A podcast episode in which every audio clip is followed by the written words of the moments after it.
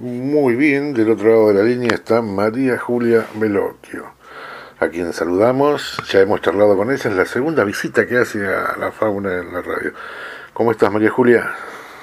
Hola Hugo, ¿cómo estás? Buenas tardes. Oh, muy bien, es un placer tenerte nuevamente en el programa. Bueno, Hugo, muchas gracias. La verdad es que mm, el placer es mío primero por hablar con vos porque, mm, bueno, sabes que por ahí me, une un sentimiento y un aprecio que te tengo y, nada, lo bueno del, espacio que nos das todos los lunes a todos los chicos del grupo, que es la verdad que es sumamente importante para nosotros. Muy bien. Eh, le contamos entonces a la audiencia que está sospechando, o los, memoriosos o los que nos siguen saben de qué se trata. Eh,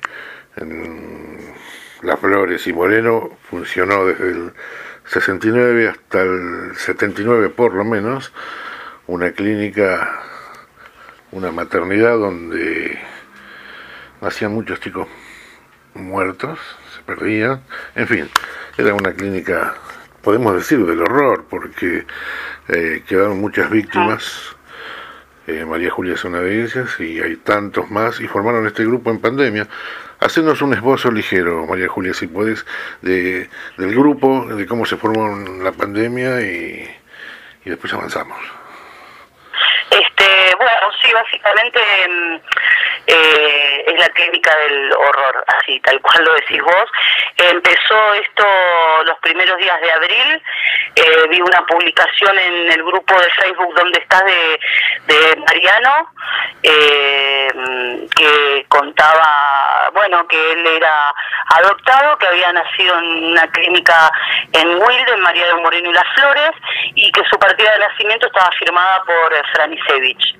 Eh, bueno, cuando leí eso le, le comenté que, que, yo había nacido en el mismo lugar y con la misma partera. Ahí enseguida nos pusimos en contacto este, por privado, empezamos a, hablar y a, contarnos eh, nuestras historias que eran eh, prácticamente idénticas. Y ahí arrancó todo. Nos pusimos en contacto con bueno con Clara que yo ya estaba en contacto con ella eh, es eh, la que nos ayuda en un montón de, situaciones. Y mm, así por arte de, de magia si se quiere decir empezó a aparecer uno y otro y otro y otro y otro. Y ahí mm, en, creamos una página en Facebook que se llama Víctimas de Franisevich, donde se empezó a sumar eh, gente eh, que a través de, bueno, de las redes o de hacer notas, de hacer ruido por todos lados, eh, sin querer por ahí tendrían alguna sospecha de que, de que eran adoptados y viendo su partida de nacimiento, bueno, lo pudieron confirmar y se nos fueron uniendo. Y así formamos este grupo y ahí arrancó toda esta vorágine que no, no paró hasta hoy. Claro, claro. Vos sabés que hace unos días, la semana pasada creo que fue, nos contactamos eh, con algunos mensajitos con Mariano y me decía que estaban a la espera del resultado de ADN. ¿Cómo viene eso? ¿Tenés idea? Sí, estuvimos, eh, fueron dos tandas, eh, una fue en agosto, que lo recibimos, y otra fue en septiembre, a mediados de septiembre.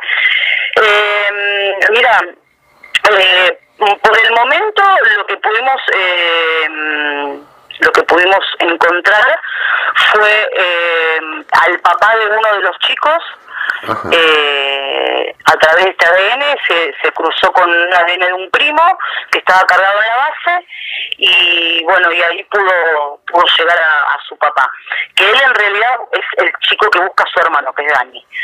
Eh, después eh, hay un no es del grupo pero una de las mamás del grupo pudo dar con su familia paterna, que nada, por esas cosas de las vidas no los conocía, por X situaciones, eh, y bueno, dio con, con su familia paterna, que eso también fue una alegría enorme.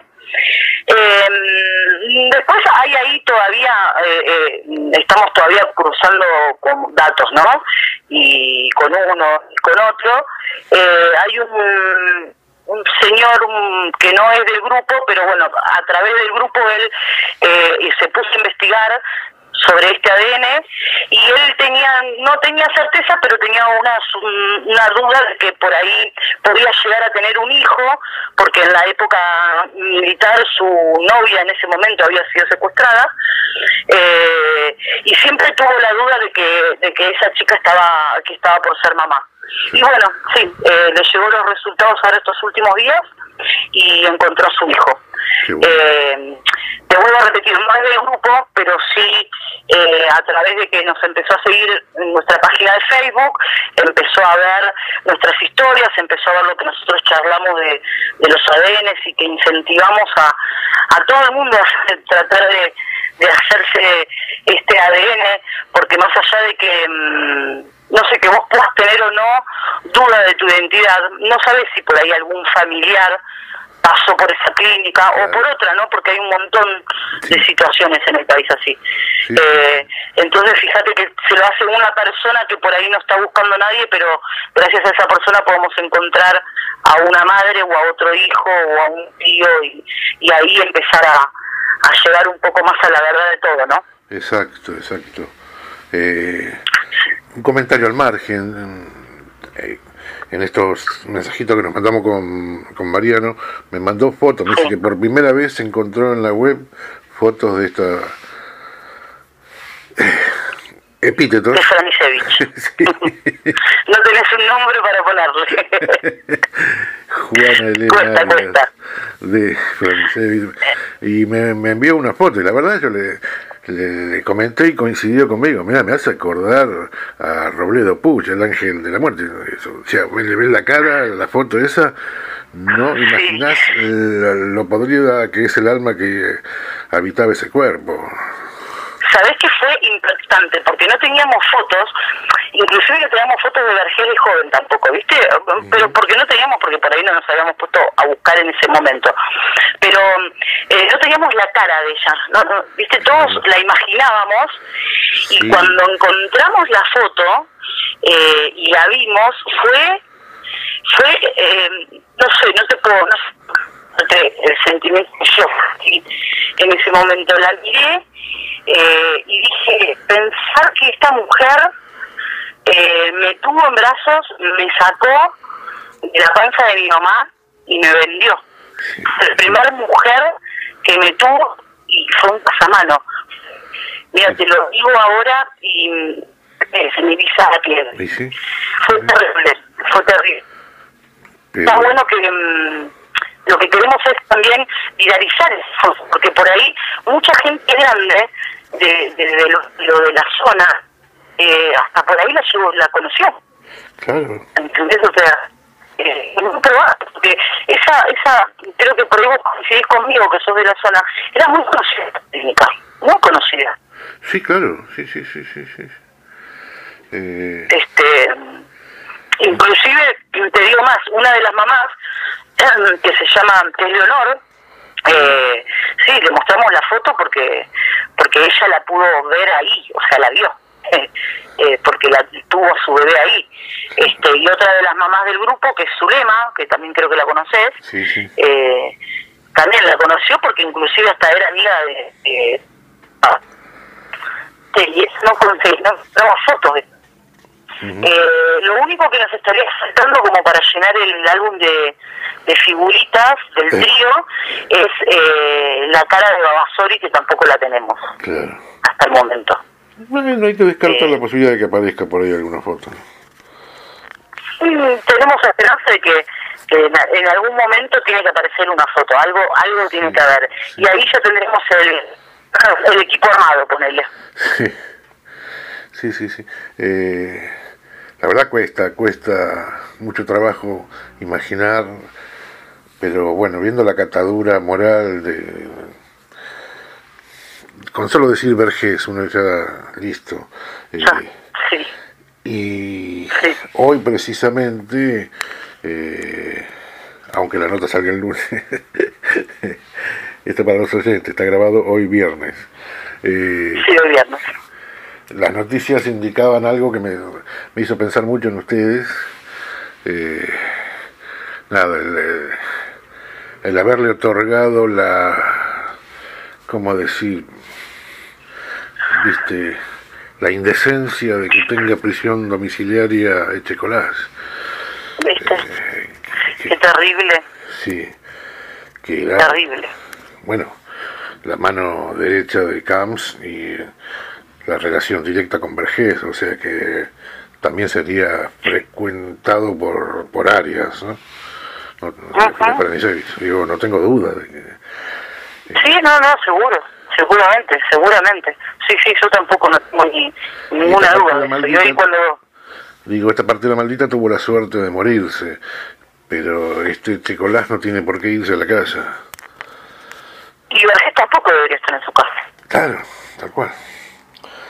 Eh, en su casa. Hay gente que defiende la justicia así como está. Y sí. Eh, es patético. Es, verdad. Es verdad. Sí, sí, sí. Pero bueno. La verdad que da una impotencia porque uno está se siente a veces como como atado de pies y manos, ¿no? Que no puede... Claro, claro, claro. Así que bueno. Eh, no pasa. Sí, seguro. En, en tu caso particular, eh, para seguir recordando un poquito, digo, o haciéndole acordar a nuestros oyentes, eh, vos te enteraste ya a los 20 años más o menos, me, habías dicho. Sí, a los 23, me contaron mis papás de crianza. Sos una de las que tuvo buena reacción, eso habla bien de vos. Yo, eh, sí, yo tuve una reacción, sí. Es más, cuando yo lo cuento por ahí con gente que todavía no, no, no lo sabe o no lo sabía en su momento, eh, no podían entender mi reacción, la verdad. Este, sí, sí, yo tuve, para mí fue sacarme un peso de encima y creo que le saqué un peso de encima a mis viejos también, el poder, el habérmelo dicho. Eh, Sí, yo no, eh, a diferencia de por ahí otros otros chicos que no sé si la palabra sería resentimiento, pero estaban como enojados por la mentira o, por el ocultar o bueno, eh, todo lo que trae eso, ¿no? Yo la verdad es que no, yo los entendí un montón a mis viejos. Seguro. Eh, cuando ellos me contaron, el miedo de ellos siempre fue el como soy bastante polvorita, el miedo fue el que, me enoje o el que me vaya o el que no los perdone. este Y la verdad que mm, los entendí un montón y, y dio un vuelco. Sí, sí, sí. Nos, nos unimos mucho más los tres. Claro. Sí. Y hasta el día de hoy, eh, que mis papás son grandes, eh, sigo teniendo el apoyo incondicional todo el tiempo de ellos en mi búsqueda. Y están todo el tiempo preguntándome tuviste alguna novedad o de los chicos o, del grupo de, o sea eh, siempre están ahí al pie del cañón al lado mío siempre. Qué bueno qué bueno. Eh, esto ni vos ni yo creo que somos psicólogos. Yo no, no sé. eh, pero me preguntaba, ¿por qué? Al comentario, porque me preguntaba hacia mis adentros, eh, no creo que haya una fórmula para decir, en tal momento el, niño adoptado debe saberlo, digo, porque eh, ¿en qué momento se le dice la verdad? niño, adolescente, joven y qué yo, viste, vos, eh, es como, viste que es como los pediatras, cada uno tiene su librito. Eh, en realidad lo que dicen siempre, que hasta lo he hablado yo en terapia, fue que siempre lo mejor fue ir con la verdad desde siempre, desde que tenés bebé enfrente tuyo y, más allá de que uno piense que el bebé no, no te escucha, no entiende, eso va quedando en su disco rígido. Eh, entonces yo creo que lo, lo más allá de que mi experiencia por ahí eh, es excepcional a comparación de otras, yo creo que si yo hubiese estado en el lugar de, un, papá adoptivo, em, me parece como que lo mejor es que ya eh, crezca con eso. Y, y, porque es la verdad y porque tiene eh, hay que descontracturar un poco el tema de la adopción en la en la sociedad este o sea tiene que ser algo natural, no puede ser que por ahí los chicos mismos, eh, con o sin maldad, eh, hagan bullying a un compañerito de colegio porque es adoptado, por ejemplo. Claro. O sea, ¿entendés? O sea, eso hay que descontracturarlo y eso pasa por la educación de sus padres, de sus abuelos y de generaciones en generaciones. Nosotros los adoptados no somos, eh, o apropiados, llamalo, eh, no somos claros, somos iguales a ustedes. no, claro, sí, sí. Pero es así, ¿viste? Viste que en un colegio me ha pasado de que por ahí, o, hablar de una de las chicas del grupo es eh, docente y nos ha contado de, que por ahí tuvo un alumno que era adoptado y en el recreo, callate, adoptado, o adoptadito, adoptadito, o sea, viste esa cosa que es, es terrible, es terrible. Sí, sí. Nosotros los seres humanos somos fácilmente presas de la tentación de discriminar, es increíble. Por por de, cualquier manera, ¿no? Se discrimina de... Sí, sí, sí. De mil maneras. De eh, mil maneras, sí. Siempre buscamos una excusa de, de una persona para discriminar, lo que sea, no importa.